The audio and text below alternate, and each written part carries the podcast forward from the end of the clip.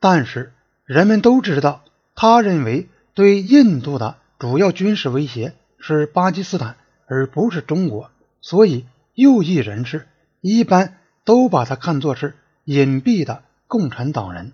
他同尼赫鲁的私人关系很密切，被认为是对尼赫鲁起了坏影响，推动着尼赫鲁去同中国和解的。为了使他在周恩来访问期间不会影响尼赫鲁，印度内阁和外交部都竭力设法不让他参加会谈，而尼赫鲁看来也是默许他们这样做的。但是梅农本人并不甘心，由于周恩来在机场同他说了一句话，同时由于他指望同周恩来进一步谈话，他又在。会谈的第一天，直截了当地前往总统府周恩来的住处拜会了他，并同周恩来进行了私下谈话。当时舆论为之哗然，秘书长纳拉皮莱就梅农事先未经安排而擅自插手一事，向尼赫鲁提出抗议。第二天，报纸对梅农的无法解释的、不可饶恕的闯入。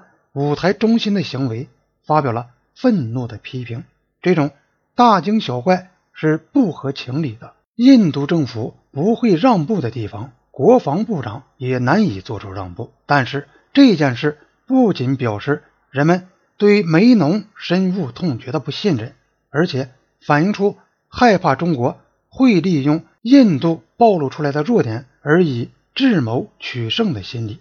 这种害怕是毫无根据的。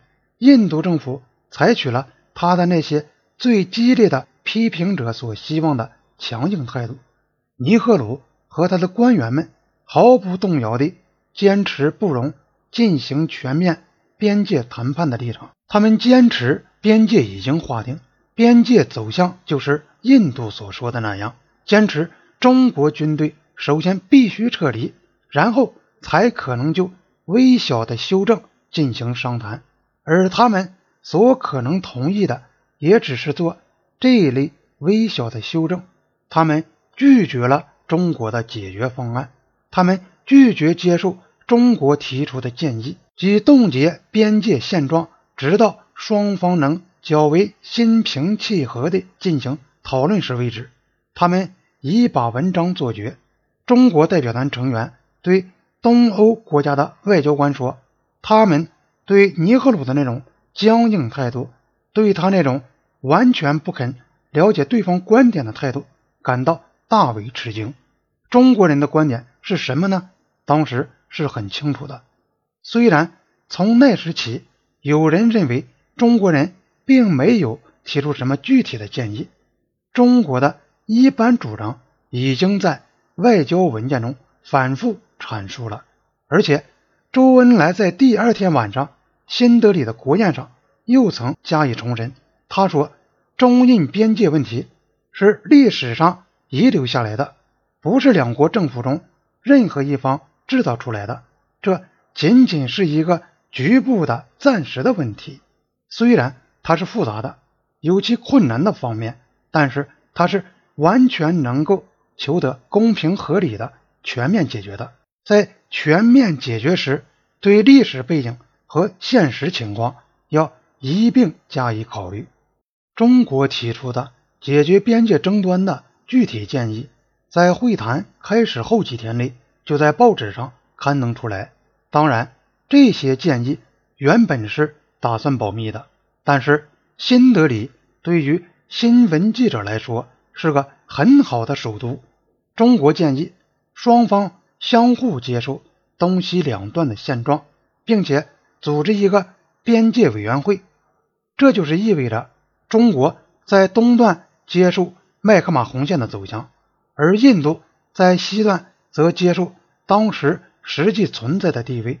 在西段，双方的前沿哨所仍然相距很远，这就不会涉及撤出什么具体地方的问题。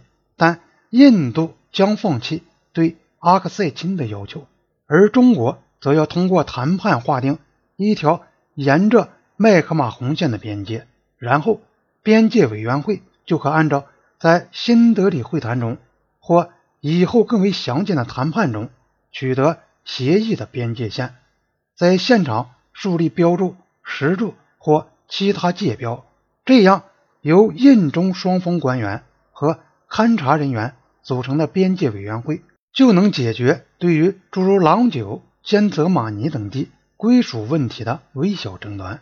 这是划界和标界的正常程序。中国和他的其他邻邦以后都照此办理，而且中国和缅甸也已经一致同意这样办理。北京对上述主张从未背离，也从未更改。自从尼赫鲁和周恩来第一次讨论边界问题时起，中国的主张中就已包含了这个建议。周恩来当时说：“鉴于中国同缅甸和印度。”有着友好关系，所以虽然麦克马洪线是不公正的，然而中国政府还将予以接受。